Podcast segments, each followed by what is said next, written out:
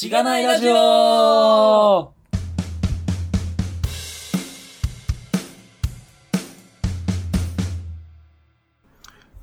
はようございます。おはようございます。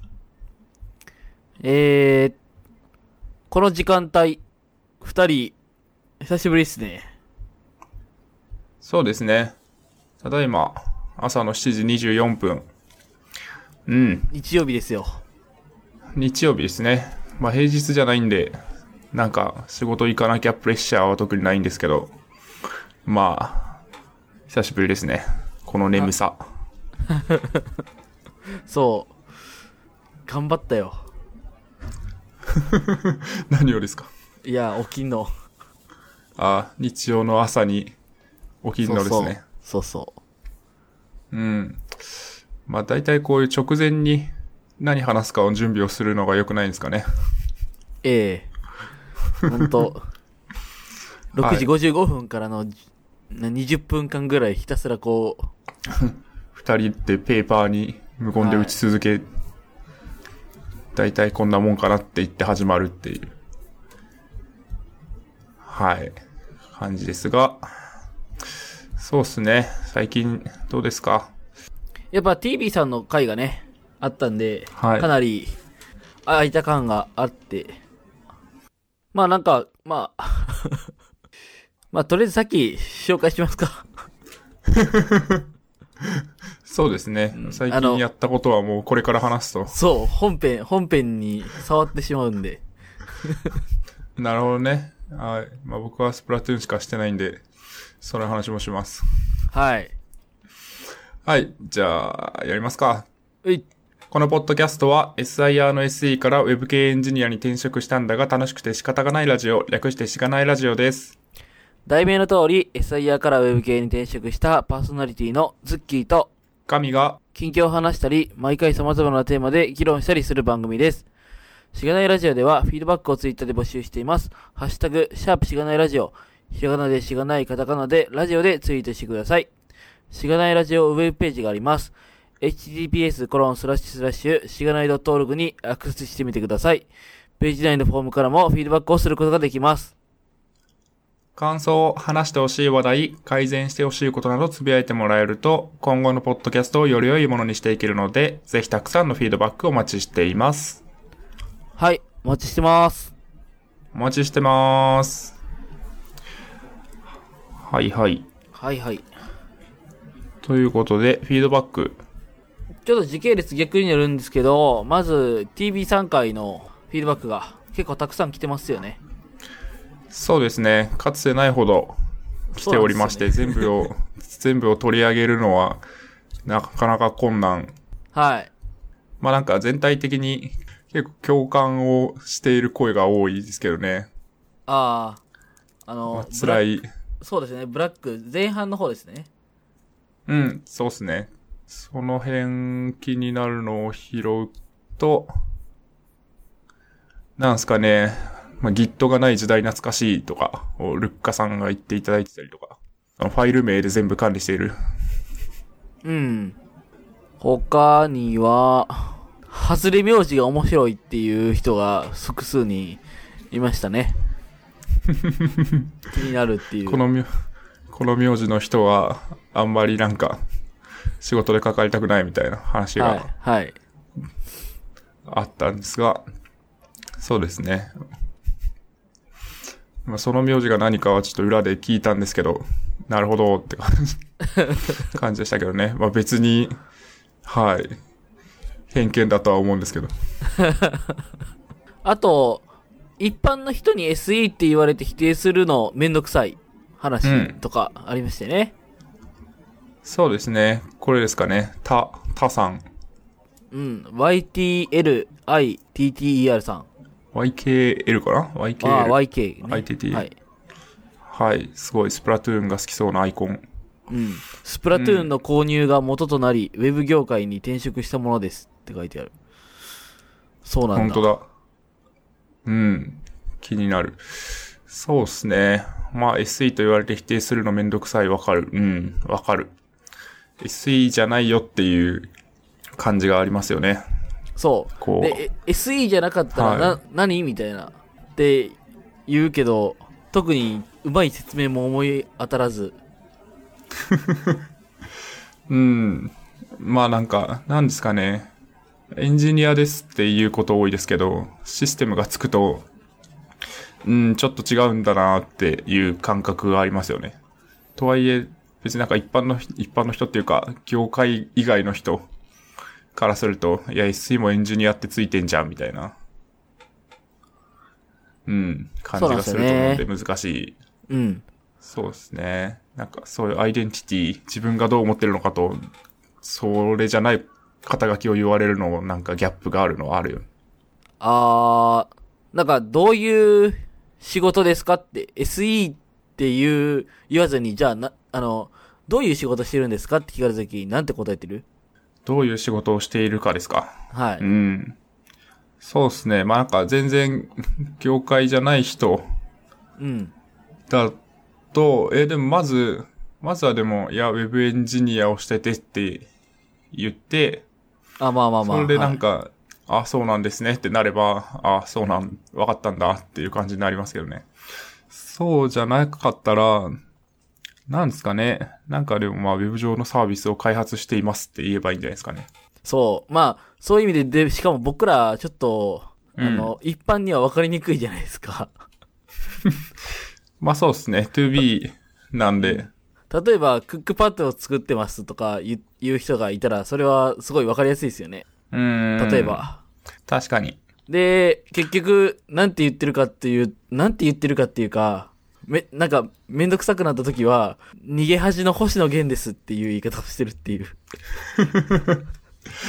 なるほど。あんま逃げ恥見てないんですけど、ウェブエンジニアですか？いや、あれどっちかというと結構 SE なんですけど、そんなイメージですよね。うん。なるほどね。まあでも結構うん B ま向、B 向けの SIR なのかな？あれは。どうなんだろう。あんまちゃんとした設定知らないですけどね。まあ、わかりやすいうん。と。うんあんな感じでコード書いてるよっていう。はいはい。しかも PHP だし確かに。そうですね。いや、なんか、ちょっとずれますけど、この間なんか会社の飲み会に社外の人が来て、うん。自己紹介とかをしてたんですけど、はいで、なんか、最近結構ビジネス寄りの仕事もしてるんですよって言ったら、なんか、あ、じゃあ、こう、エンジニア寄りのビジネスサイドの人なんですねって言われて、いや、エンジニア寄りのビジネスサイドというより僕の中ではビジネス寄りのエンジニアなんですけどって わかる、めっちゃわかる。言ってちょっと、あってなりました。うん、心はエンジニアでいたいみたいなうん。感ある。まあ実際コードも書いてるんで、まあエンジニアと言ってもいいと信じてるんですけど。はい。まあそんなとこですかね。あんま膨らましても。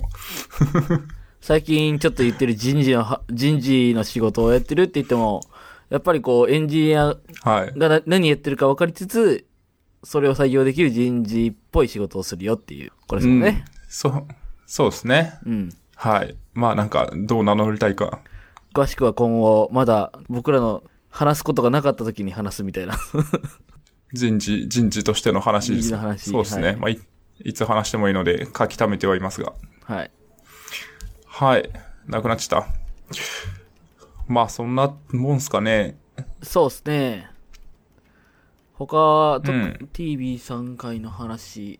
ありますかね。いや、なんか、TV3 回の話は結構、あの、ブラックトークで盛り上がってるんですが、やっぱあれですね、あの、ちょっとブラックトーク編とかが長くなっちゃったんで、もっといろいろ聞きたかったところ、トピックスがいっぱいあったんでね。まあ、この前のあ最後で、どういうこと聞きたいですかっていうのを、えっ、と、逆に問いかけましたけど、まあ僕らもまだまだ聞きたいとこがいっぱいあると思うんで、もう一回ぐらい出てくださいねっていうのをここでもう一回ね。多分はい聞いてくださると思うんで。デミさんお願いします。あ。お願いします。まあなんか反響も多いことですし、はいはいリスナーの人もうん。もっと聞きたいという部分が、部分がありそうな気はする。はい。うん。っていうとこですかね。そうですね。うん。で、なんか最近ちょっと僕の編集の手が遅くてですね。通常回の前々回ぐらいに募集してたテーマのおすすめの椅子とエディタっていうテーマがあったと思うんですけど、はい。それについてのフィードバックが実は2件ぐらい来ていて、うん。うん、あの、せっかくフィードバックテーマとして、こう、募集したのに、それ、それの紹介ができてないっていうのが、ちょっと心苦しかった。そうっ確かに、だリスナーさんが聞いてフィードバックをするのに間に合わなかったってことですよね。あ、そうなんです、そうなんです。僕らの、その次の回の収録が。うん。うん。そうですね。紹介しますか、じゃあ。はいはい。2件です。ルッカオショウさんから、えー、おすすめの椅子ではないけれど、ワーカホリックという高級オフィスチェアのお試しができる店がめっちゃ良かったので、買うかどうか悩んでる人にはおすすめ。っていうのと、うん。あと白道さんが、ビームとアーロンチェアっていう感じで、割とスタンダードなものを選んでいると思います。グレップするときだけ UB マインとかアトム起動する。っていう感じでして、はい。はい。まず椅子の話。ガビさんは、うん。えー、なんかこう、その、最近、いい椅子買、買いましたよね？買いましたね。うんエルゴヒューマン。はい。それはなんか、選びに行ったんですか？使用しに行ったというか、お試し、いや、実際のもの見に行った？エルゴヒューマンは、はい。会社で使ってるんで、おー。もう、基本まあ、それと、まあ、全く一緒かはちょっとわかんないですけど、だいたい、座ってる感じ一緒のものを買ったので、まあなんか会社で使ってるしくて、なんか特に不満もないし、いけるやろって言って買いました。そうなんですね。うん。いやー、最近ちょっとマジで悩んでて、うおん。なんか先輩にその話をしたら、なんかもうちょっと、えっ、と、安っぽいウェブサイトを紹介されたので、で、今ワーカホリックをに飛ぶとワーカホリックめっちゃおしゃれやんって思ったんで、ワーカホリックの方をずっと見てみようかなって今思いました。いや、これすごい良さそうですよね。めっちゃおしゃれだし、普通になんかショップに行ったら、なんかすごいいっぱい、15ブランド50脚のチェアをまとめてお試しいただけますって書いてあって、うん。めめっちゃ良さそう。先に知ってたら行ってたと思いますね。展示とかも、おしゃれに展示してある感じっぽいですよね。うん。そうですね。まあ実際なんかイメージしやすいように、そのデスクうん。が再現されてたりとかうん。するっぽいっすね。ショップ、虎ノ門あたりにあるらしい虎ノ門一丁目って書いてある。うーん。いいっすね。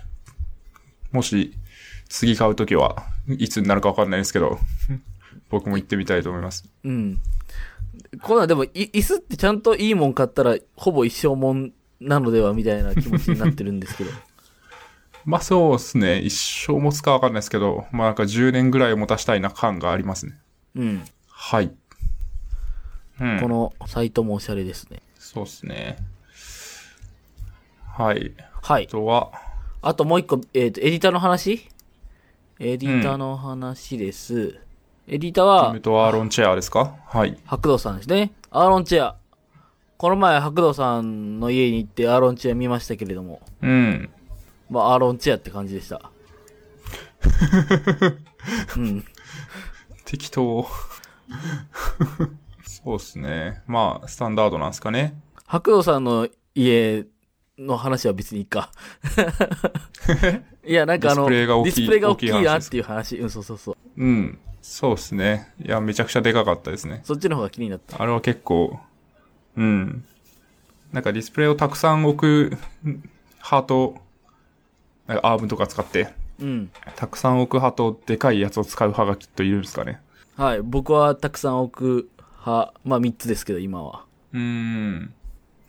めちゃくちゃでかかったですね。うん。まあ でも真ん中しか使っってなかったんじゃないかなっていうはい。まあ確かに。うん。まあいろいろ散らばってましたけど、ええ。きっとなんか、はい、動画を流しながらとか、音楽を流しながらみたいな。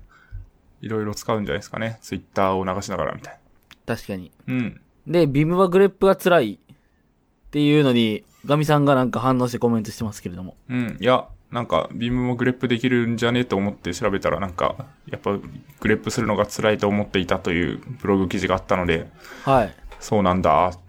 grep するときだけ RubyMine とか Atom 起動するって白露さん書いてるので、そうですね。うん。そうですね。まあなんか用途に応じて、一部ここだけエディター変えるみたいなのは、まあたまに聞くので、なんか、一つにこだわりすぎない方がいいのかなっていう気はしますね。うん。アトム、アトムなんですねって思いましたね。おうえ、VS コードじゃないんだってことですか？そうそうそうそう。僕はビジュアルスタジオコードなので。うーん。そうですね。いや、すごい細かいこと言うと、VS コードの、あの、全文検索の窓があるじゃないですか。はい。あれをなんか、どういう文言で検索するのかっていうフォームと、あと、どういうファイルに対して検索するのかっていうのがあるじゃないですか。はい。あれタブ一発で飛べないのがすごいストレスなんですよね。あー、なる個ほど。人的に。はいはい。アトムだと飛べるんですよね。なんかこう正規表現使うみたいなやつにフォーカス当たっちゃうんですよ。タブあ。わかるわかるわかる。わかるでしょ。あれはちょっとね、いや、いい、使ってるんですけど、別に。そうっすね。最近仕事でも、なんかアトム重すぎて、VS コードを、コード書くときは使うようになっちゃいました。けど、そこだけが辛い。うん。うん。いや、重、重いんですよね。うん、純粋に。そうですね。んで、まあなんか、単純にコードがでかいというか、読み込んでるファイル群なり、その1個のファイルがでかいからなのかなと思ってて、VS コードも同じかなと思ったんですけど、なんかもうすげえヌルヌル動くんで、まあそこはもう、生命線というか、速度。はい。はい。なるほど。RubyMine って、まあ、JetBrains の、あの、インテリジェイみたいなやつの、あれですけど。だからそういうのは、あんま、はガミさんの会社では使わ、使われてないですか？あ、でも、この前ガミさんが書いた、なんか、ブログで、うん。えー、WebStorm 使ってる方いらっしゃいましてね。おーよく覚えてますね。はい。なんか、うちの会社のエディターとか、何使ってんのか調べたみたいなのを、エンジニアブログで、会社のブログに書いたんですけど。まあ、いるはいましたね。ただまあ、多数派ではないですね。一番多いのうんまあ、は、JS、一番多いのは、何だったかな？アトムかか、サブライムかだった気がしますけど、うん。当時は。はいはい。はい。まあ、そんなとこですか？そのとこですかね。はい、ありがとうございました。はい、ありがとうございます。はい。で、あーと、ラスト、いいっすかね。うん。ウェブエンジニア勉強会での、なんか感想を喋ってた時に、ちょっと僕が話題に出した JavaScript カウボーイの話をブログに書いてくださった方がいらっしゃいまして、えー、ラジオキャットさん、レディオキャット？まあ何でもいいや。はい。カウボーイとエンジニアっていう、あの、ポストをね、書いてくださってて、で、はい。そうだな、カウボーイコーディングっていう言葉があるらしいと。うん。知ってましたか？知らないですね。カウボーイといえばこちらの言葉の方が有名って、こうブログに書いてますけど。うん。カウボーイコーディングは、各々の開発者が自分が良いと思うプログラミングをバラバラに行うことである。好ましくない状態を指すのに使う言葉であり、特定の開発手法を指す言葉ではない。らしい。うん。なるほど。まあ、それぞれ、こう、グループとして何か統一した何かがあるわけじゃなくて、もうなんか、個別のカウボーイがそれぞれやりたいようにやってるみたいな感じなんですかね。なんかこれ結構マイナスイメージの言葉ですよね。まあ JavaScript カウボーイも、えっ、と、ポジティブイメージなのかどうかっていうと非常によくわかんないですけど。で、まあこの方はそうですね。JavaScript カウボーイにこのあたりのニュアンスが含まれているかどうかは不明。フロントエンド周りの技術のスピードが速くて乗りこなすのが大変というのはよく言われる話なので、多少はそういう皮肉が込められているようにも思えるという風なうん。話を書いてくださってて、まあそうですね。まあ、どちらかというとその、なんか、スピードが速くて乗り返すのが大変みたいな、その、純粋に乗りこなすのが難しいっていうのをうん乗りこなしているエンジニアたちっていうので使ってるんじゃないかなと僕は思ってましたけど。そうですね。まあ、この話でも読むと、結構その JavaScript 界隈、フロントエンド界隈の速度が速すぎて、こう自然とカウボーイコーディングみたいな状況になってしまっているのではないかという皮肉が入っている気は確かにすると思いますけどね。ああ、なるほど。うん。う。うんん。本人が望まずともっうん、うん、うん、うん。ああ、ていう気はする。なるほどね。うん。まあまあ。そうですね。はい。はい。ありがとうございますブログで言及していただいて、はい。ねありがとうございます。あの、リンクまで貼っていただいてありがとうございます。はい。はい。そんなとこで、まあ、フィードバック的には、まあ、細かいとこいろいろあるけど、以上かなっていうふうに思います。はい。で、今日は何の話をしましょうか？うん。主に3つぐらいですか。?3 つぐらいですかね。そうですね。まあ、時系列的に上からいきますか。そうですかね。うん。はい、はい。大丈夫ですか、大丈夫ですよ。うん。はい。えー、一つは、まあ、これもそんな、えー 話せることはないんですけど、えーイスコンというイベントがありまして、はい。で、それに白道さんが出たいということだったので、で、まあ一応3人チームで出る感じになるようなものなので、まあなんか僕とズッキーさんを結構、まあ直前ではあったんですけど誘ってもらって、で、一応3人で 出てきました。はい。まあでも結構、まあズッキーさんは結構、こう一部協力してやられてたように見えましたが、僕はもう、ああ、ポカーンみたいな感じで白道さんが頑張る姿を横で見つつ、こうなんか、できることを頑張って探してやるみたいなはい感じで。したけどね。うん。はい。まあ、まず、イスコンの説明ってした方がいいんかな、やっぱり。まあ軽く難しいした方がいいですかね。うん。どうう。いうんものでしたっけ、はい。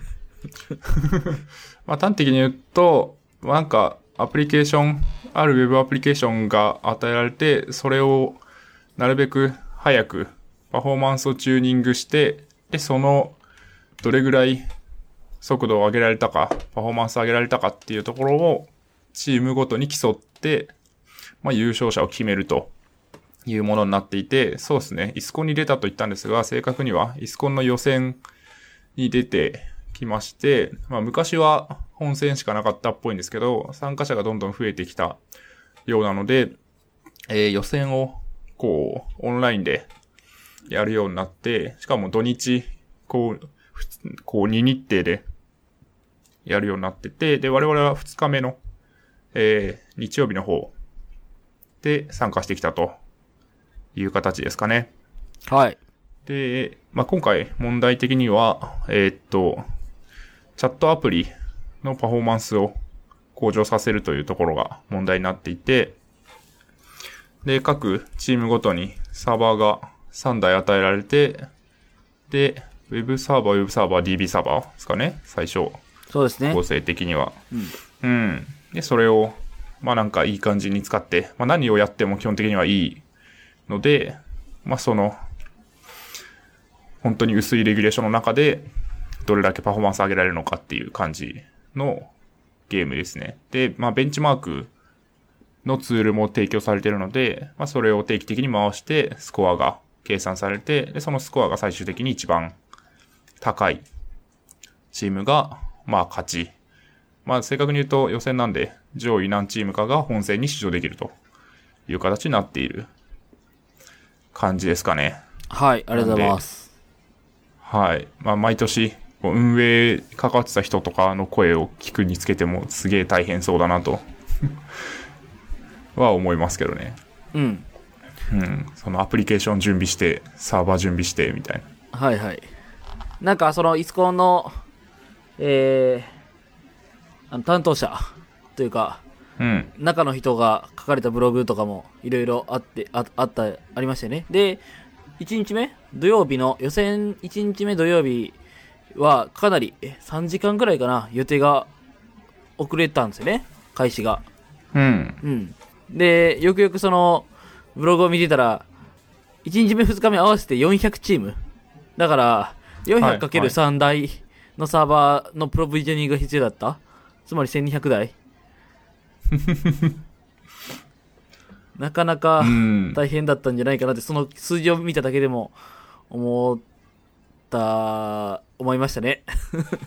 今年は特に来年本当にやってくれるのかみたいな心配をするエンジニアの方が多いですよね。まあ、なんかリビルドとか、アジト FM とか、まあうんいろんなところで、あの、いろんな、あの、まあブログでも、その、ポッドキャストでも、結構、その心配されてる声が多いですね。みんなの観測範囲では。そうですね。なんか、まあ毎年去年よりもいい問題を出そうとか、こう、これまでのイスコンをやった人でも難しいチャレンジングな問題を出そうってなってくると、だんだんなんか構成が複雑になったりするのではないかなっていうところで運営が どんどん大変になってて、やれる人がいなくなる問題ありそうですよね。はい。うん、まあ、参加者の人のレベルが、まあ、特に上位そうですけど、すごい人がいっぱい出てるので、その人たちを満足させる問題を出すというのが、ハードルが高そうで、うん。一言ですが怖いなって思ってます。そうですね。うんはい。なんか参加する側としては、どうですかね？なんか、神々の戯れみたいな風にしか見えてなかったんで、そうですね。うん。あの、はい。参加するって言われた時に、お、俺で何かできるのかって思いました。で、まあ結局ほとんど、すいません。えー結局ほとんど何もできなかったんですけど、うん。うん。そう、なんか普段、まあなんかサーバーサイド書いてるって言っても、結局その PHP とララベルの上で、ゴニョゴニョやってるだけなんで、アプリケーション周りのそのロジックみたいな部分をね、うん。他に、ほん、そして他に、えーリアク、 React とかそのフロントエンド書いたりしてるっていう感じなんで、その、例えば今回そのパフォーマンスの向上っていうと、まず何するかって、まあ NGINX とか MySQL とかそのサーバー DB 周りのチューニング？とかログを出したりとか、で、なんか僕に途中で与えられたしタスクとして、の一つとして、いろんな、えっ、と、設定ファイル、MySQL の設定ファイルとか、 NGINX の設定ファイルとかを、まあ、デプロイってやったら、Git をプルして、シムリンク貼る、みたいな、再帰的にシムリンク貼っていくみたいなことをやってくださいって、こう、白土さんからパッて渡されたんですけど、お、お、え？シムリンク貼る、なるほど？みたいな。めっちゃテンパっちゃって。うんはいややることはそう分かってて、その、や、や、やる、なんていうか、最終的にある姿もなんとなく分かるんですけど、こうなってたらいいみたいな、Git で管理してる僕らのこういうものがこういう風になってれ、なってたら嬉しいっていうのは分かるんですけど、それ分かっ、じゃあ分かった、すぐ書き始めようには繋がらなくて、こっちょっと辛か、うん辛い思いをした。いや、辛い思いってまあ別に、普段、うん。はい。白道さんの振り方が悪かったとかじゃなくて、まあなんでここでエクスキューズしてるかわかんないですけど、うん。まあ普段やってないことを突然やろうとすると、テンパるという話ですか？そうっすね。あと、普通に手が遅かったなっていう。ああ、なんとなくそうだね、分かったねって言いながら、ちょっと、まあ調べつつやるって言っても、調べつつやってるにしても遅いだろうみたいな気分にもなったし。うん。そうですね。いや、まあ僕はもう本当にアプリケーションのコードをどう、どうのパスでアクセスするとどうなるのかみたいなドキュメントをやべえやることねえと思って書いたりとか。NGX のファイル、サーバーサイドの中のファイルを Git 管理できるように持ってくる仕事とか、まあそういうことしかしてないので、いやー、スッキーさん頑張ってるなという感はありましたが、いやー、絡まってたんじゃないかなと。なんかもう、あれですよね。ちょうど前話した、あの、P、PHP カンファレンスの時に、の回で話した、MySQL のスローログを、こう、早速、使いましたね。そうなんですよね。まあ、ただ、えっと、まあ、これあれですけど、あの、今回そのスローログが有用になるまでの作業があったじゃないですか。えっと、うん画像の キャッシュの話ですけど、はい、はい。それ、えっと、スローログ出るようにしましたってなった時に、えー遅いクエリはすべて、まい、あの、画像へのアクセスでしたよね。うん。画像が DB に入ってて。そうですねう。ん。で、それをキャッシュして、そのクエリが測れないようにしてからが、やっとそのマイスキルスローログが生きたっていう話だったんですよ。なんとなくその、うん。周りの方のブログとかを読んでる限りでは。うん。なので、まあ僕が一番初めに、じゃあ聞いたから入れるよって言って、スクロールログ入れても、画像へのクエリしかなかったっていう、あんまりこう僕らの そうで、すね。その、そこまでたどり着けなかったので、うん。あれ意味なかったな、確かにみたいな気分だった。あ、画像が遅いねっていうことしか分かんなかった。それはまあなんとなく分かってたみたいな。うん。うん。うんうそれは分かる。それは分かったから、みたいな。確かに。いや、でも、そうですね。まあ、主にもう白道さんがバンバンこう作業して、こうスコアが上がっていくのを僕は口を開けて眺めている作業だったんですけど、まあそれをじんわり眺めているにつけても、まずなんかパフォーマンスチューニングというものをやっているのを横で見たこともなかったので、なんか、どの辺をまず気にしてとか、実際どういう作業をしてみたいな、全然わかんなかった、もともと。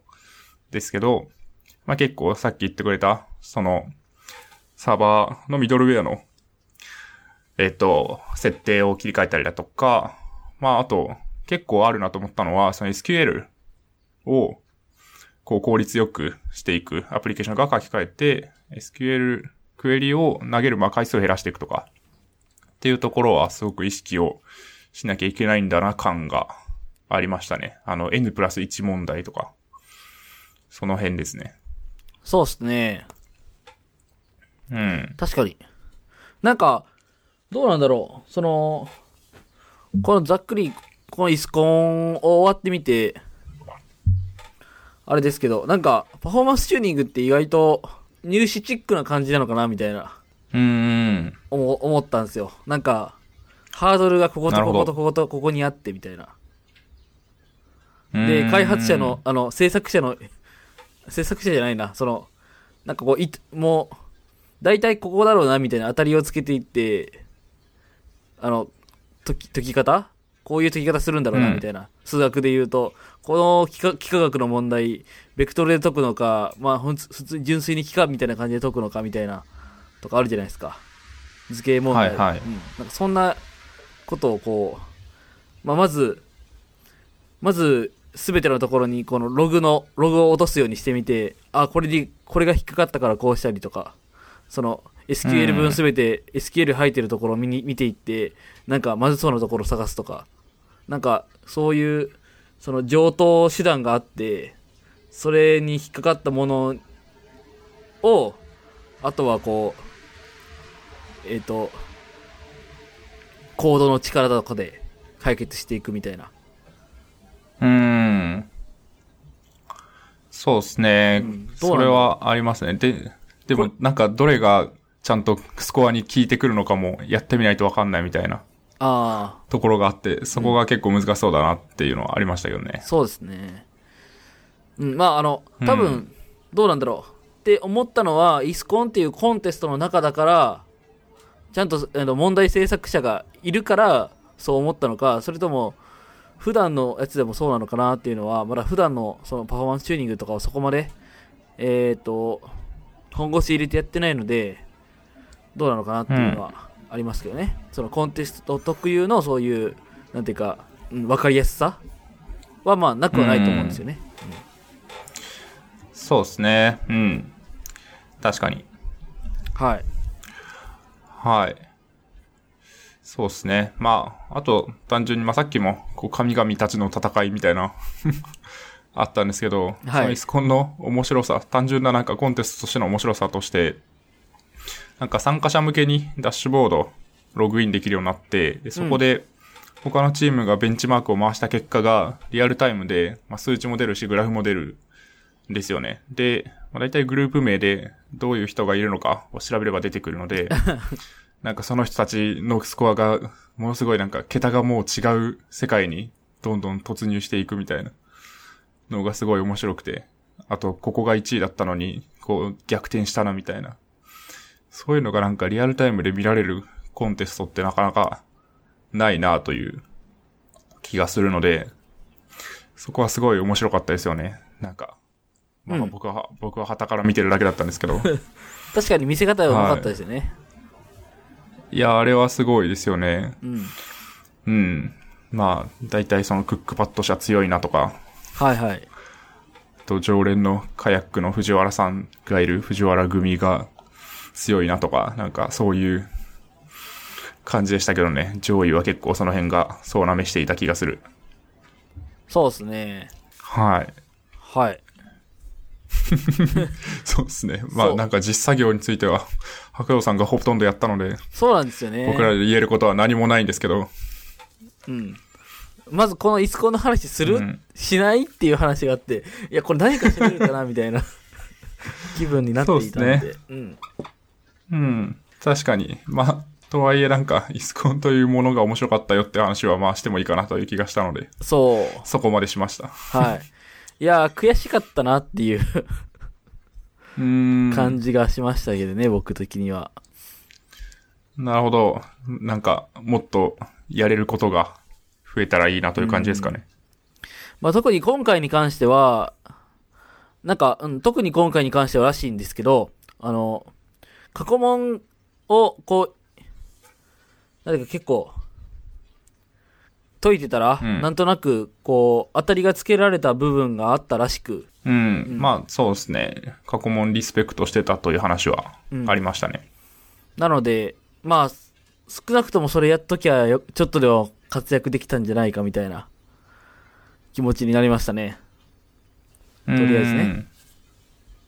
なるほど。いや、それぐらいはできたでしょう、みたいな。うん。じゃあ、来年、来年に期待。そうですね。うん。うん。はい。まあまあ。まあなんか話のネタにはなりますよね。うん。まず、うん。一回も出たことないのと、そうじゃ、あの、一回出たのとっていう。うん。そうですね。まあ僕は出たと言っていいかわからないぐらいのことしかしてないんですけど。うん。いや、どっちかっていうとね、あの、イスコンよりも、あの、イスコン集まる前に、あの、白道さんの家でやった、あの、アナログゲームが面白くて、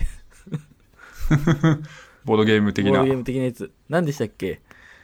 名前忘れちゃいましたけど。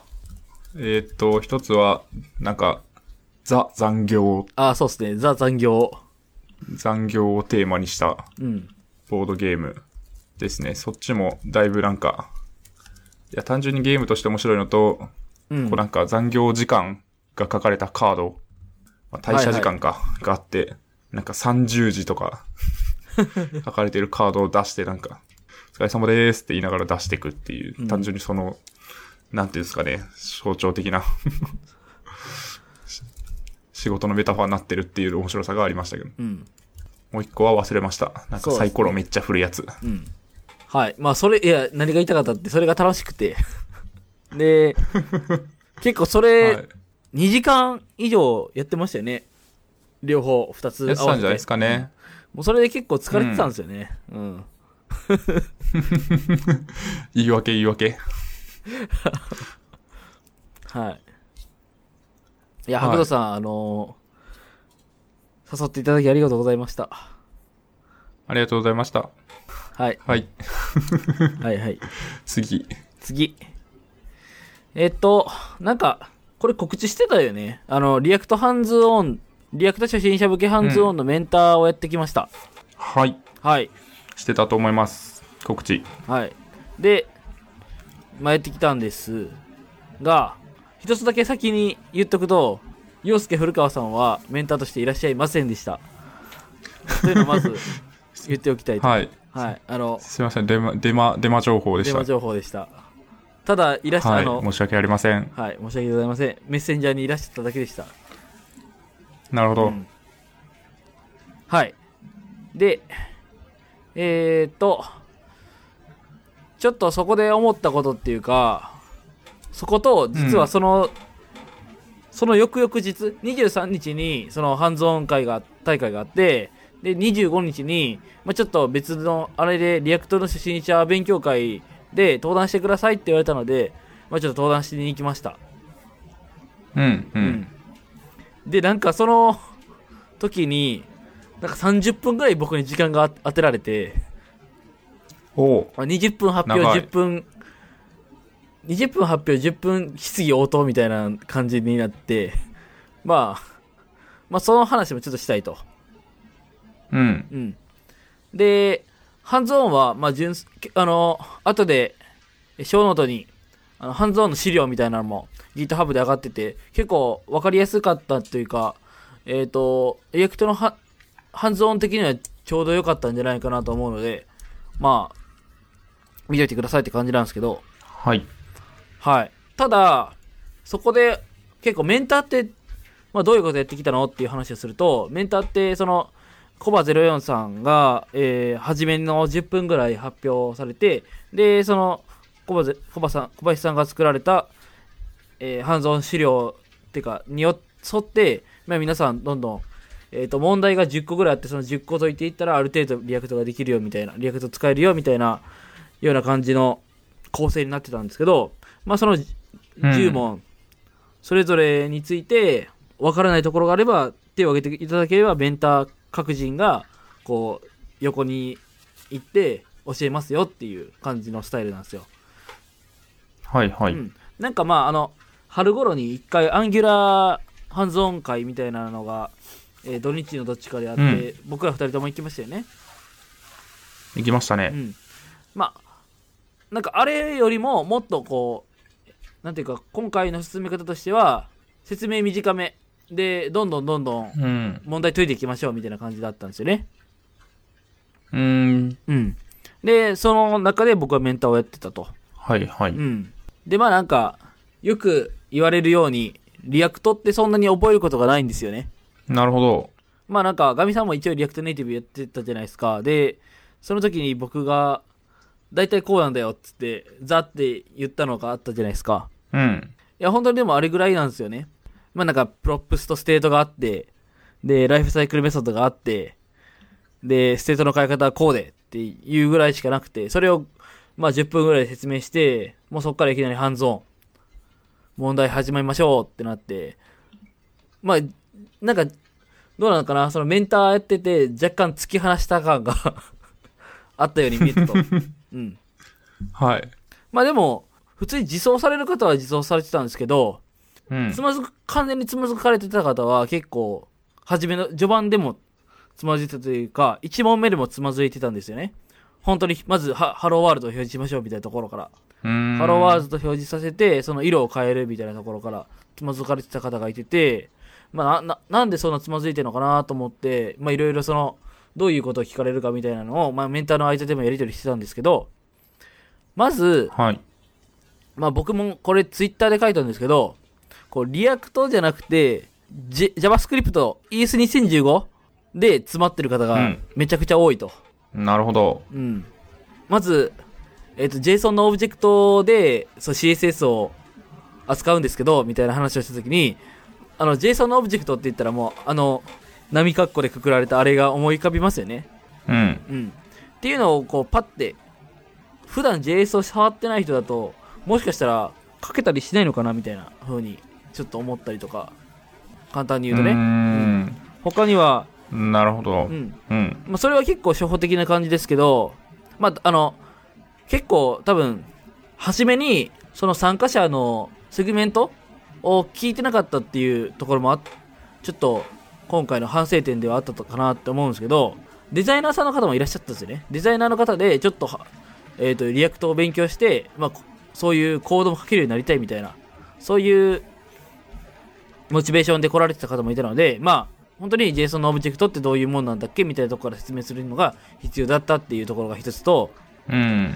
あと、あの、ES6 ですね。本当にその arrow function がわかんないであったりとか、まあなんか、まず const let って何だったっけみたいなとか、はいはい。まあそうう。いうところでつまずいてる方もいらっしゃって、クラスって JavaScript で初めて見たんだけどみたいなとか。うん。プロスタイプ継承じゃないんですかみたいな。うんうんうん まあなんか本当そういう感じの方が多くて、あと、やっぱり多いのはプロミス、ああう。ん、まあそうですね。が多くて、うん。なんかそういういろんなところで、あの、どっちかというと React のハンズオンだけど、結構そういう話をしてることが多かったですね。うん。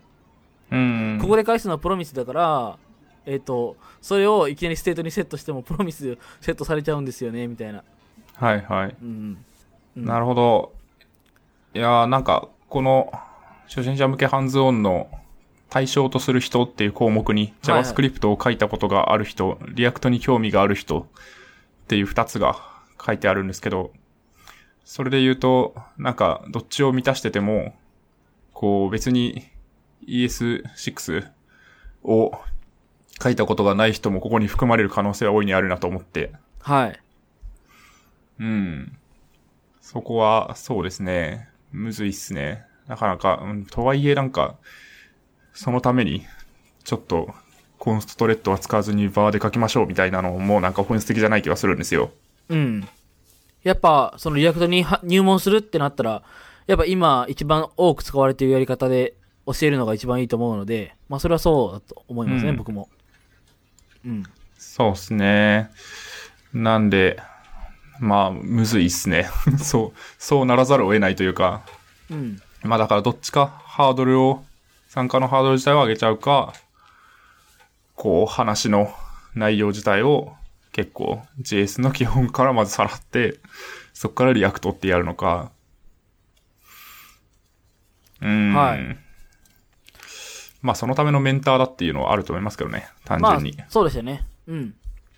フィードバックというか、Google ので作るフォームあるじゃないですか。あれを最後に運営の方が、こう、書いてくださいって言って、撒いてくれくださって、まあ、それの反応を、こう、まあ、メンターは全員見れるんですけど、うん。うん。まあ、その結果としては、結構、その、メンターがしっかり、丁寧に教えてくれたっていう風なことを言ってくださってる方もいらっしゃったので、まあ、そこの部分については良かったんじゃないかなと思ったんですけど、やっぱまあ、まずはじめに、なんていうか、その、どのぐらいの感じですかね？みたいなのをこう、アンケート取っておく？あの、うん。手を挙げるとか、手を挙げないとかにしても、なんかそういうのをやっておくと、ちょっと変わったのかな？みたいな、気になりました。なるほど。うん。うん。いや、なんか、こういうハンズオンをやってくれるっていうのは多分すごく、こう、きっかけにもなるし、うんその React を始める。うん。すごいいいとは思うんですけど、やっぱなんか、勝手にやる人は勝手にやるじゃないですか。はい。 React をうん。勉強したいって言って、なんか本買ってとか、チュートリアルやってみたいな、なると思うんで、まあ、結構、まあ、僕らもアンギュラーのハンズオン行った手前なんかあれなんですけど、そんなになんか、できない人、自分一人では入門しづらい人がまあ集まりやすいのかなという気はして、なんかそう思うと、割とその回のレベル、その説明の、こうなんか、内容自体も結構初心者向けに、本当にその、そもそも JS も初心者みたいな人向けにしていくしかないのかなっていう気も、若干話を聞いててしましたけどね。確かに。まあ、うん。期待値調整ですよね、その部分は。まあそうですね。うん。それを、どういう期待を持ってくるのか、それを、なんか、いやでも、思ったより難しかったみたいな感じになると違うし。はい。まあなんか。そういう感じで思いまして、で、その2日後に、そう、初心者向けに話してくださいっていう、えー勉強会があったので、これは、なんか、で、いつぞやか、えー今月の頭ぐらいかな、に、ウェブエンジニア勉強会で話した今更聞けない React っていう、あのーうん。発表資料のまんまでいいですよって言われてたんですけど、このハンズオンのこの時に、あの、受けた知見を反映させるべきではなかろうかと思って、まあなんか、3枚ぐらいプラスして、まず JavaScript で、多分こことこことここでつまずくからみたいな話と、まあ、詳しくは喋れないけど、こういう、えっ、と、ウェブのドキュメントを見たら、それが学べるからみたいなのを添えて、あの、発表しました。なるほどねうーん。いいっすね。そう。で、 React だから難しいんじゃないんです。JavaScript がちゃんと構文を分かってたらそんなに難しくないんですっていう話を結構強調して、まずそっから勉強したら、あの、急にすぐいろいろ書けるようになるから、一回それでやってみてくださいっていう話をししましたね。うん。多分やめちゃうのはもったいないと。それで。確かに、 React 難しいって思ってやめて、実際は別に React が難しいんじゃなくて、うん。単純に JS 分かってなかったっていう可能性があるってことですよね。はい。多分そう言うと別に jQuery も難しいと思うので、うんうん。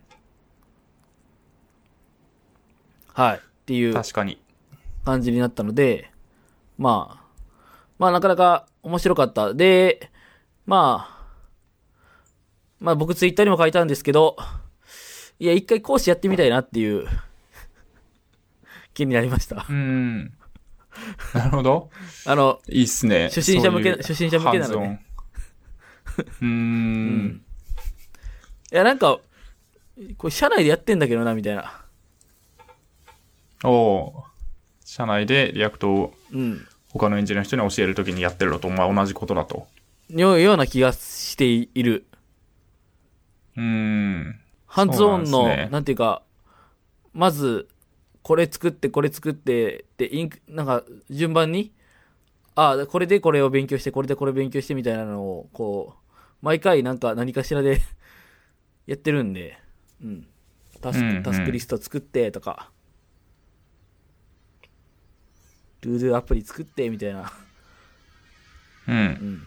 3日でやりましょう、みたいなのをやってるんで。なるほどね。うん、あそういう意味では。この、うん。まあ、用意すれば、勉強会主催すればいいのかもしれないですけど、はい。結構最初、メンターやるってなった時に、いや、なんか僕なんかがメンター大丈夫なんだろうか、みたいなことを言ってたと思うんですけど、ツッキーさんが。まあ確かに。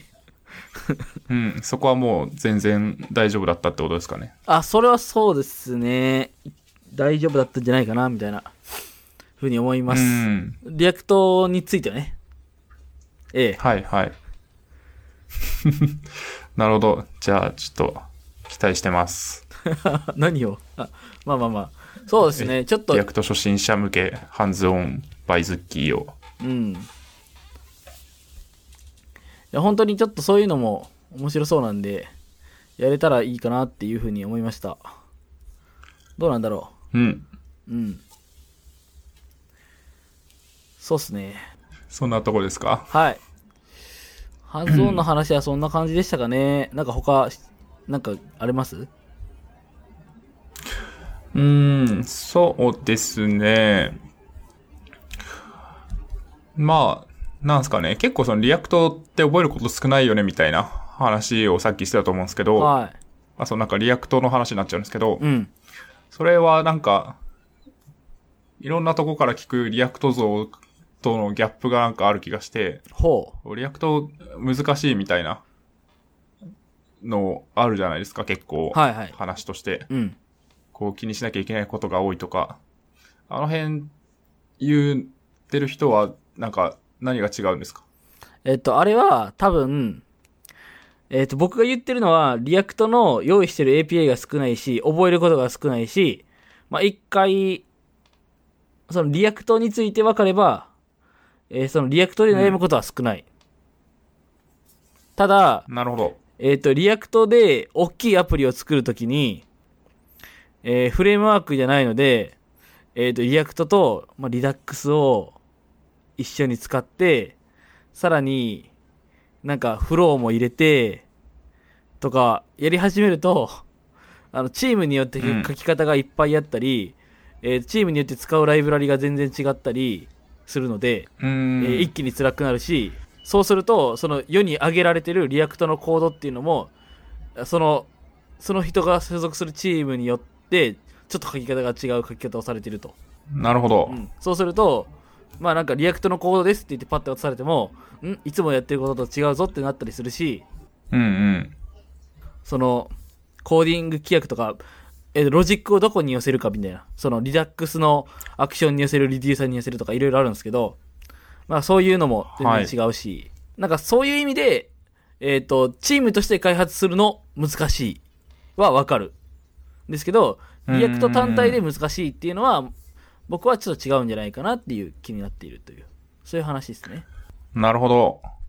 まあ、始めるのはそんなにハードル高くないそうですね。し、うんまあなんか、えー一部でちょっと使うとかだったら別にいいけど、はい。それで大規模なことをやろうとすると、まあそこまで、まあそもそも用意されているものが、公式で用意されているものが少ないうん。こう、幅が出ると、カウボーイコーディングになると。まあそうですね。いや、本当にそうだと思います。うん。なるほど。うん。逆に、だから僕らが、まあ、前も言いましたけど、アンギュラーにやる、なってると、まあ、なんかこのレールに乗れるというか、そういう感じがして、う。うんん。良いんじゃないかなっていう。そうですね。うん、実際 Angular 側が用意しているものが多いと。そうですね。実際そのメンターをされてた方とも話して、えっ、と、普通にその人も Angular も書けるし、 React も書けるみたいな方がいらっしゃって、まあなんか、実際今から大きいもん、もうすでに大きくなるよって決まってるものを React で書き始めますかっていうと、いや、なんか、あまりにも大きくなりそうだったら、 Angular で書きますかね。人数、チーム、複数人でやるってなったらっていう話をされてて、ああ、なるほど、まあそうだよな、みたいな。うん。なるほど。そうなんですね。使い分けで言うと、じゃあ、 React はもうちょっと小中規模のアプリケーション作るなら、まあ使うかなって感じなんですかね。えー、そうですね。なんか、僕も、なんか、いろいろ、こう、 React 毎日書いてますみたいなことを言っときながらあれなんですけど、まあ、 Angular の方が、うん大きいのを書き始めるには書きやすいし、特に、主にメンテナンスする人間ってなった時に、ちょ React のメンテナンスってしんどいな、みたいな。なるほど。別にできなくはないけど。き方が、うん。書き方が人によって違うとか、そういうところですか？そうですね。こう、す、すべてのコードをちゃんと見て、なんていうか、いや、ここはこういう風にやっていきましょうみたいなのを全員でコンセンサス取ってやっていくっていうのが、まあなんかちょっと、あー今の僕にはめんどくさいな、みたいな。で、アンギュラだったら、うん大体もうこういう風に、アンギュラ CLI にのっとってやっていったら、やること決まってるし、うん。なんじゃないかな、みたいな。公式のやり方っていうのがうんなんとなくあるじゃないですか。ガミさんのそうです知ってるね。通り。うん。ん確かにそうですね。うん。まあ、わかんないです。 React は、 React Native とか、なんか、いろいろ、 React VR とか、まあまだ全然触ったこともないですけど、あると思うんで、まあそういうものが広がっていくと、そういう、いろんな、こう、プラットフォームで動くものを React で、ワンソースで書けるみたいになってくると、すごい価値が出てくるのかもしれないなと思いつつ、ただ Web アプリケーションを作るってなると、特に大きくなる場合は Angular の方がうん。良いのではないかという感じですかね。まあそうですね。その、今のところう。ん。まあ使いどころをちゃんと見極めて、て適切なものを使いましょうって、それまあそれだけの話なんですけど、うーん。なるほど。多分。うん。はい。はい。っていうありがとうござい感じでした。ます。はい。はい。で、次。次かな？うん。えっ、と、また僕の話です。はいで。途中なんですが、えっ、と、テスト駆動開発を読み始めましたと。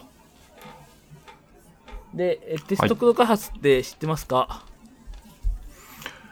お噂は、金がね、金がね。まあそうですね。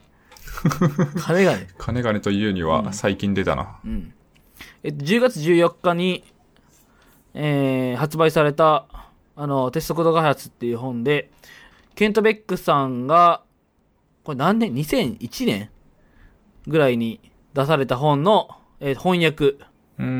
本です。で、一回、日本語に翻訳されてるんですけど、えっ、と、今回、岩田さんが、えー再翻訳されて、それが今回、10月14日に出たものですと。うん、うん。うんまあ僕まだ読んだこと、その、以前に翻訳された分は、まあそれも有名だったんですけど、読んだことなくて、まあ今回、えっ、と、その、和田拓人さんが書かれるということ、T 和田さんが書かれるということで、まあ、買って読んでます。はいはい。そうですね。今、えっ、と、Java、この本自体は Java と JUnit で書かれてるんですよね。うん。うん。なので、まあ、し完全に写経しつつやってます。えっ、と、本当に同じコードを書いていて、で、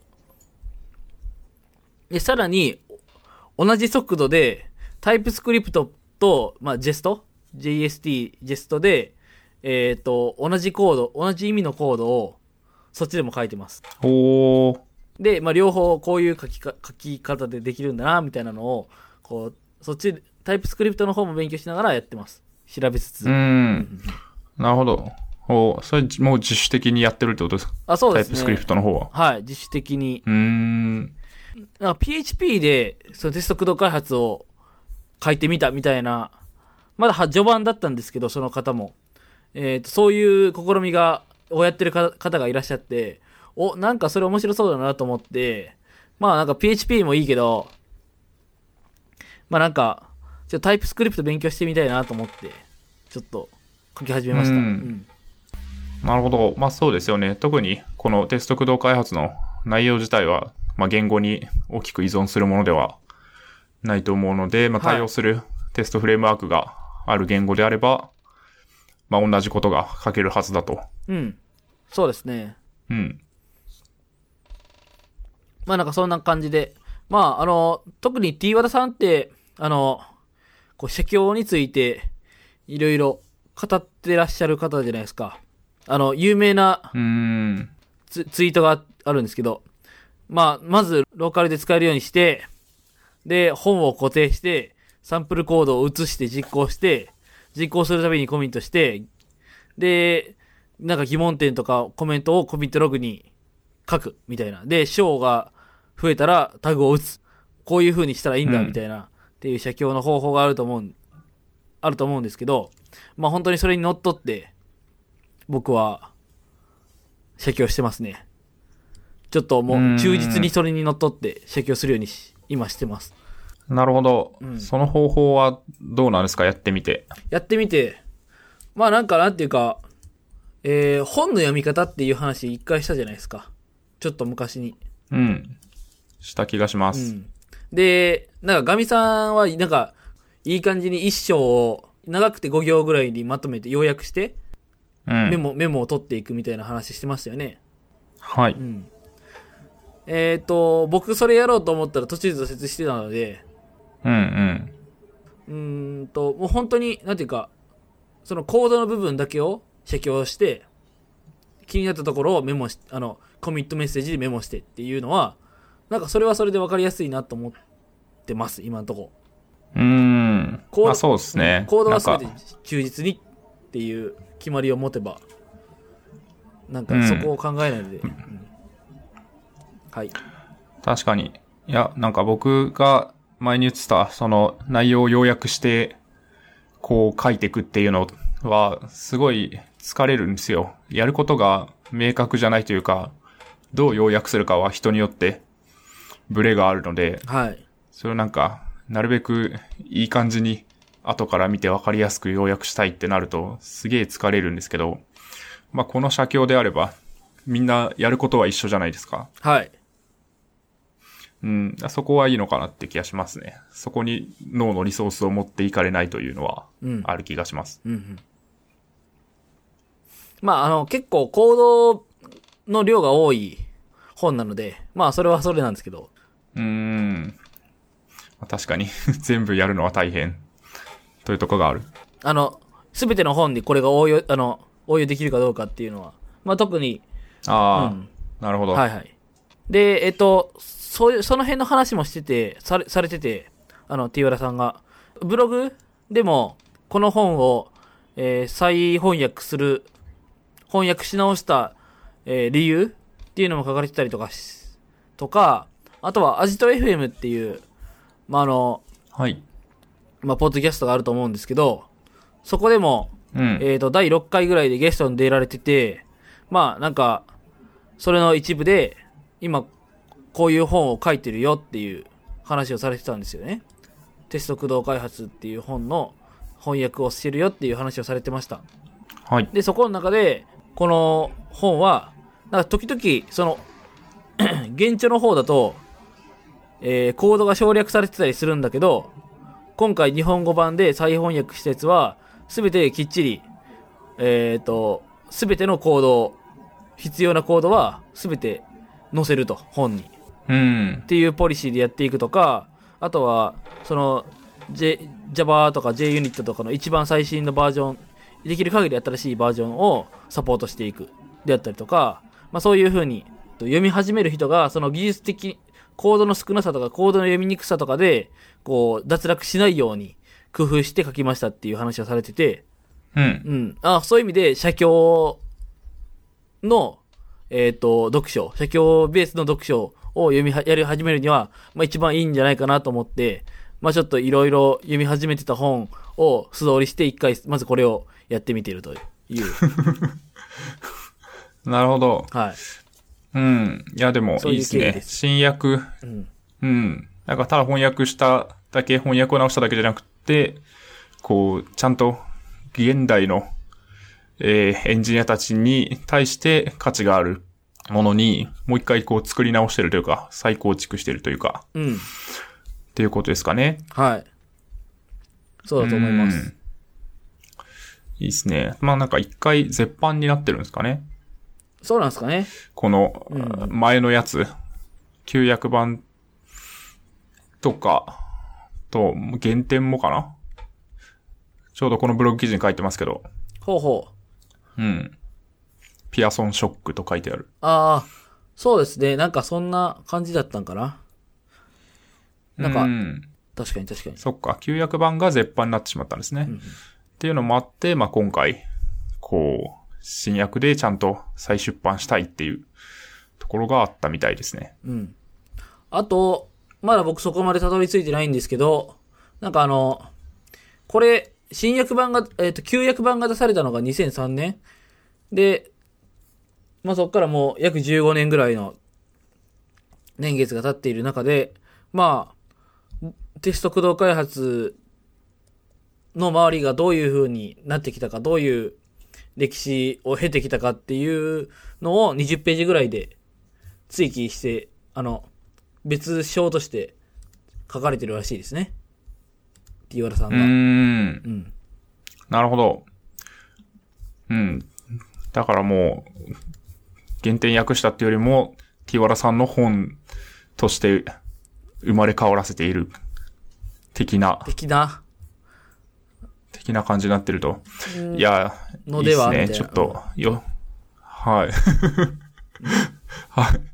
良さそうだったら僕も読みたいですね。はい。あの、お貸しするので。まあ、はい Java、Java なんですけどね。久しぶりに Java 触ったなと思いながら。まあそうですよね。やっぱ Java 多いですよね。こういう、まあこういうものだから多いのか、そういう時代に書かれたのかわかんないですけど、この Java 言語で学ぶデザインパターンとか、そうですね。もう Java ですし、うんう。ん。なんかでも Java でうん。学ぶことは多い気がする。はい。あ、でもなんか Java 分かりやすいなって思いましたよ。分かりやすいっていうか、そんな難しくはないな。まあ、うん。そうですね。書いてたし、だいたい似てますしね、シンタックスも。うん。いや、まあ、そうですね。まあ、そんな難しいコードがないっていうのが、まあ、あるんですけど、まあ、なんか別に、久しぶりに読んでも、まあ、読めるなあみたいな。うん。確かに、型書いてるし。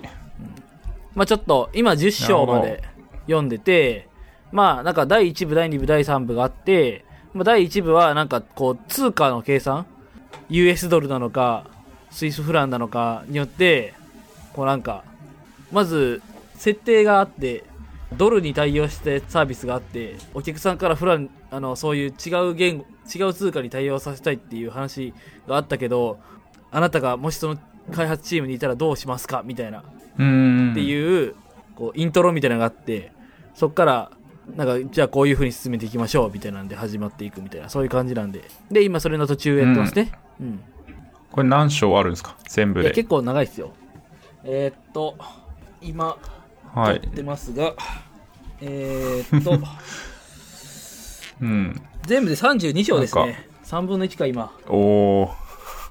すごい。いや、なんか旧約版よりもページ数が大幅に増えたって書いてあるので。うん。全部で、あ、でも300、付録を除けば、300弱。うんなるほど。付録を入れればまあなかなか300超えてますね。310ページとか。うん。なかなかボリューミーな本ですね。うん。いや、でもなんか、読みやすくて、語り口が。うん。うん。で、コード量が多いんで、その純粋に、なんていうか、その分量はそこまで多くないと思います。なるほど。コ確かに。コードで丸々2ページとか使ってたりするんで、うん。まあ、ちゃんとコード読み込めば、それなりに時間かかると思いますけど、そういう意味で。うん。でもなんていうか、さっきの言ったように、えっ、と、おそらくですけど、まあ、あの、先ほど、あの、読み上げたような、えー写経の仕方を想定された書き方されてるんで、あの、お同じコードが複数回出てくるというか、コードの変更点があったところだけをちょっと、えっ、と、太字にしたりとかされてるんですよ。はいはい。うん。とか、もう、あの、今まで書いたコードをすべて省略せずに全文載せてたりするんで、うん。まあ、そういう意味でかなりこうコード量が多いんで、あの、すべてのコードをちゃんと読まないとわかんないみたいな感じではないと思います。なるほどね。だからまあそこの分厚さで敬遠してしまうのはもったいないと。そう思いますね。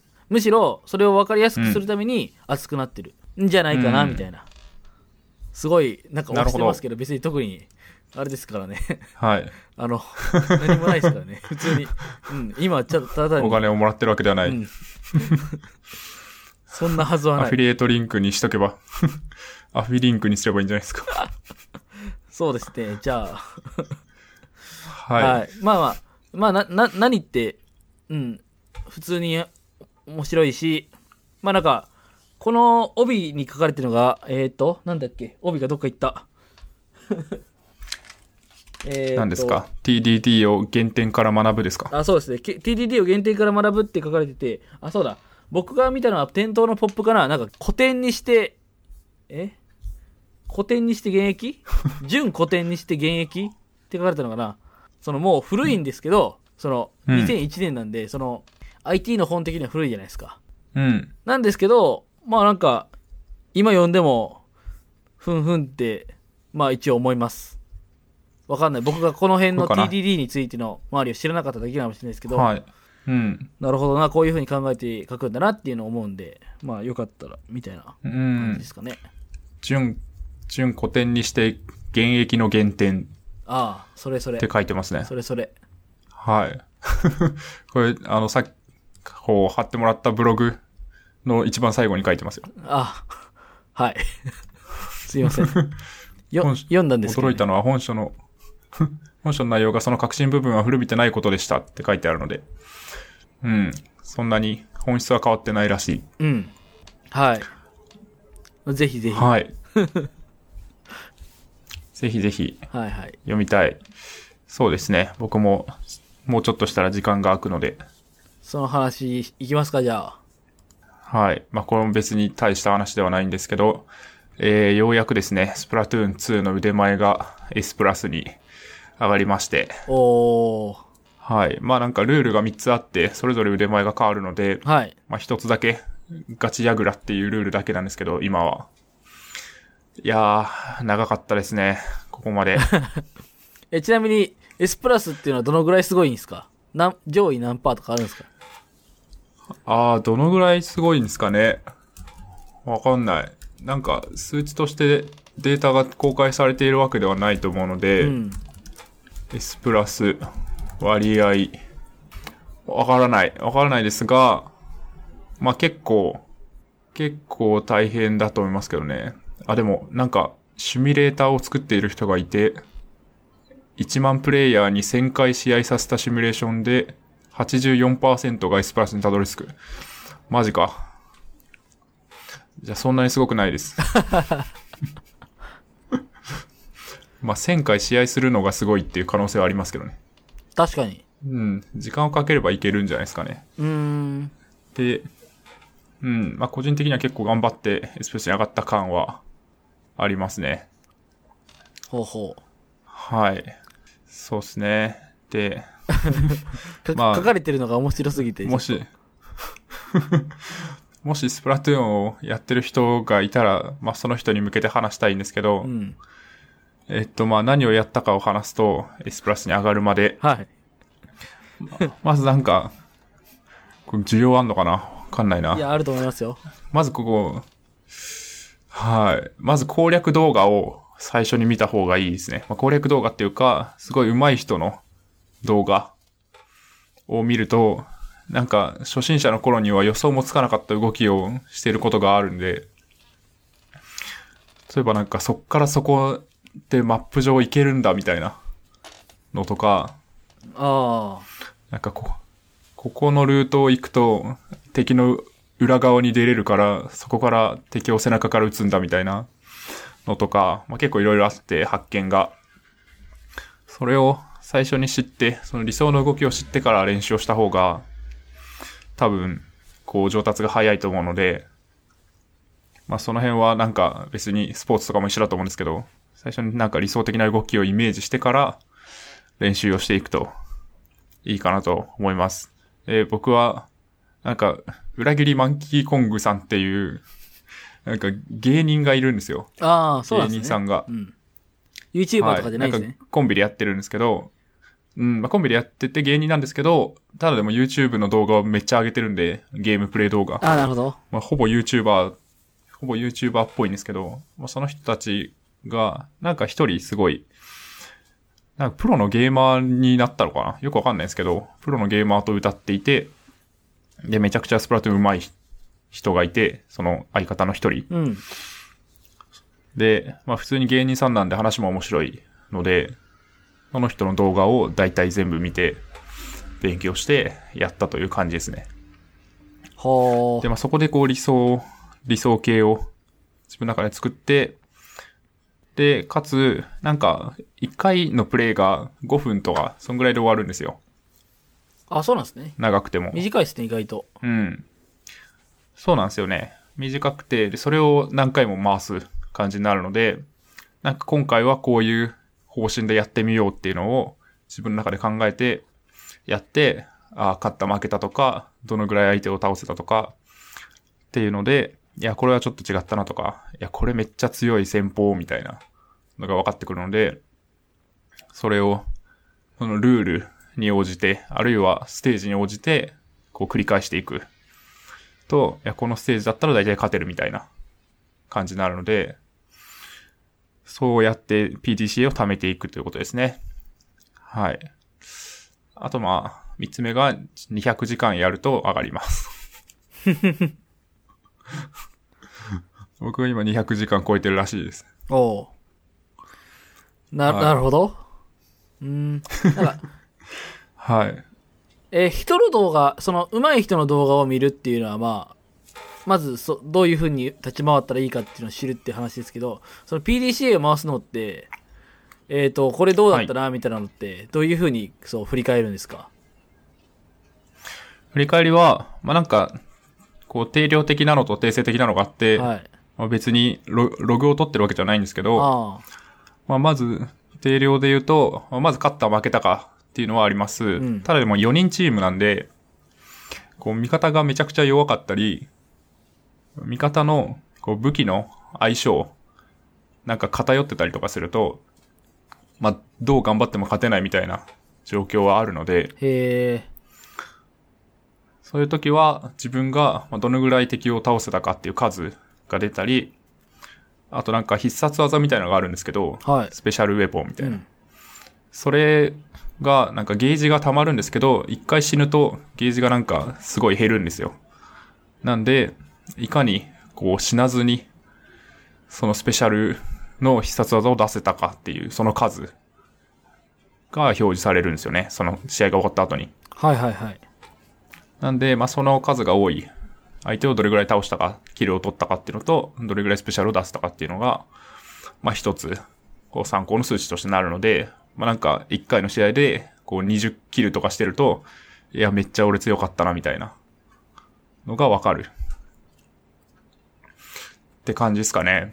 あと、まあ、定量的には、なんか、こう、敵の裏をかけたなとか、こう、すごい活躍できた、大事なところで活躍できたなとか、っていうのはなんとなくあるので、いや、よかったわ、みたいなるほな。だど。と、いい戦法だったなってね、なりますね。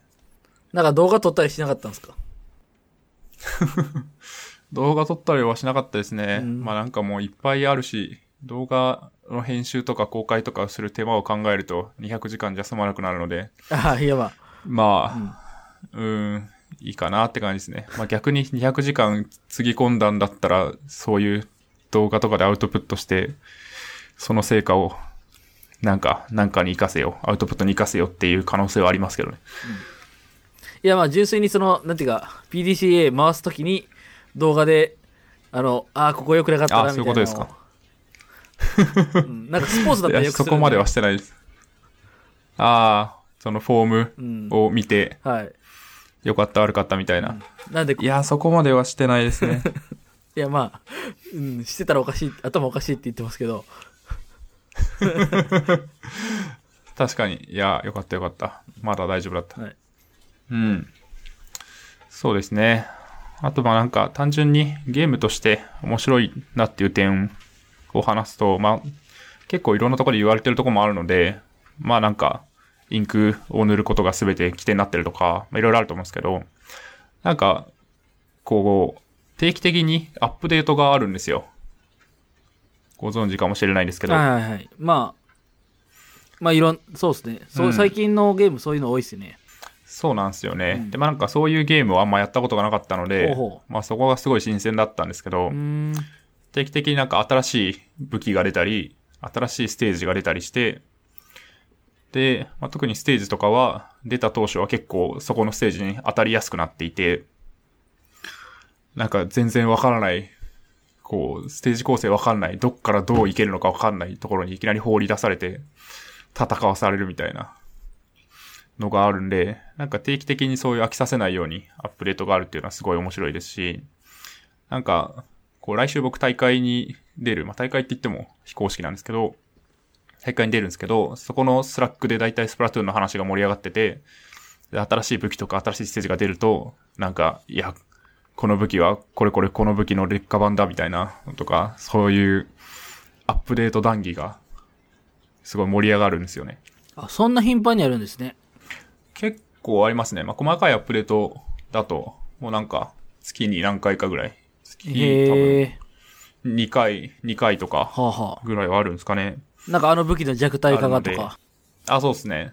そういう、なんか、調整が入るっていうのはありますし、まあ、新しい何かが出るとか、うん。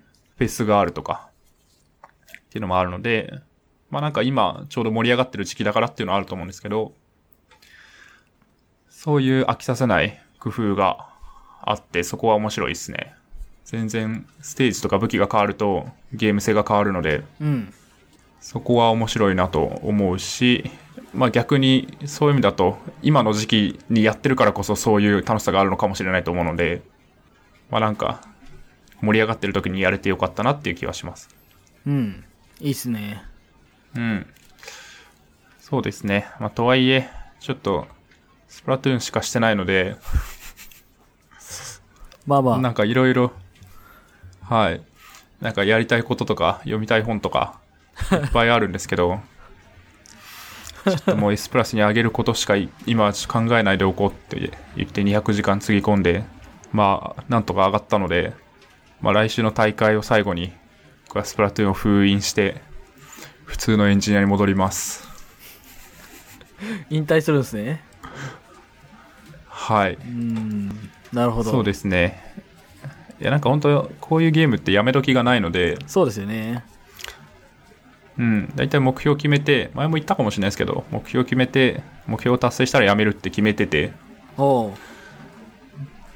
で、なんかパズドラとかも僕やってたんですけど、はいはい。あれもキリがないので、なんか、ここの今ある通常のステージの最後までやったらやめようって決めてて、そこを頑張ってやって、よし、やったからやめようって言って、アプリを消すっおう潔がいいですね。ていうことを知った気がします。なので、はい、S プラスに上がったらやめると決めてて、まあ、大会は出ようと思ってるので、それに出てやめるというとこですね。はい。はい。なので、まあ、時間がある人だけ買ってやってもらえばいいと思います。そうですね。しがないラジオウェブページのリニューアルもしないといけないですからね。そうなんですよね。全然、いや、もうやりますよ、みたいな感じで言ってたのに全然やってないし、なんならちょっとバグってるし。はい。ちょっと、はい。その辺は申し訳ございません。はい調整、調整します。はい。申し訳ございません。私のスプラトゥーンの腕前と、こう、トレードオフになっております。いやいや、僕、勝手にやれよって感じなんで。うん。まあまあ、はい。そんな感じです。はい。うん。以上かな、時間も。そうですね。ちょうどいい感じですね。はい。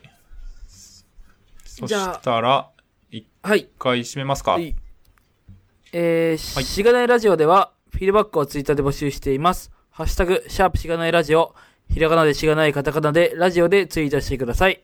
しがないラジオウェブページがあります。https コロンスラッシュスラッシュしがない .org にアクセスしてみてください。ページ内のフォームからもフィードバックをすることができます。感想、話してほしい話題、改善してほしいことなどつぶやいてもらえると、今後のポッドキャストをより良いものにしていけるので、ぜひたくさんのフィードバックをお待ちしています。はい、お待ちしてます。お待ちしてます。T 多くなかったですか？なんか最近、今日、今日めっちゃ噛む気がする。まあ、すいません。なるほど。はい。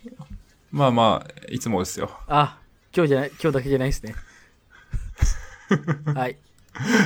いえいえ。もうしがないのえー、フィードバックテーマ決めますか？うん。え、HTTP。あ、いいんじゃないですか？そう。今度からそうしよう。HTTPS が言いづらいんじゃないです言い言いづらい。か。しかない .org って打っても、別に、いや、Chrome だったら少なくとも出るんで、うん。いいんじゃないですかね。そうしよう。はいテンプレート変えときますなんか、全国何千万のズッキーさんファンが HTTPS を聞きたがってる可能性はありますけど。はい。ないでえーっと、なんだっけ？フフィードバックテーマ決めますか？ィードバックテーマ。はい。うん。なん、まあ、一個に絞りたいかな。お、そうですか。じゃあ、いや、いいですけど。うん。あんまテーマ、もうテーマいいのか、テーマ、テーマに反応する人少なすぎて、ちょっとテーマ、いいかなっていう気気持ちになってきた。まあ、気になったとこ反応しろよみたいな。きうん、そう、そっちの方がね、むしろうん。まあ、でも書き、やすい？便宜的に決めとくと、書きやすいんじゃないですあ、か。そっちの方が書きやすい？あ、そういう人のために、うん、確かに、うん。まあ、そうじゃない人は別に、そうじゃないところでつぶやいてくれると思うので、確かに。まあ、イスコン系の話か、うん。ハンズオンメンターか、TTD か、まあ、それそうですよね。写経か、あースプラトゥーンか。そうですね。なんですかね。あんまり、まあ、本の読み方とか前、やあー確かにりましたっけ？やってない気がする。やってないですかねや。ってましたっけ？やってないんじゃないかな。うーん、わからん。話したけど、テーマにはしてない。うんうんうん。技術書の読み方。はい。おすすめの技術書の読み方、あ技術書の読み方でいいや。うん。のあなたの技術書の読み方。はい。あなたの技術書の読み方。ターの一番上に書いていきます。はい。はーい。そうですかね。はい。あなたの技術書の読み方について教えてください。はい。お願いします。その他、普通歌なども募集しております。。はいい。はい。そんなとこですかね。告知とかも特にないですかね。そうですね。うん。まあなんかゲストは、まあちょっとゲスト会のブッキング、あ、かぶった。はいはい。いや、どうぞどうぞ。はい。ゲスト会のブッキングなども、えー、何個か 進んでおりますので、まあ多分次回とかではないですが、そうですね。近いうちにあるかなと思います。はい。はい。ということで、エピソードはい28ですね。28。はい。はい。ありがとうございました。ありがとうございました。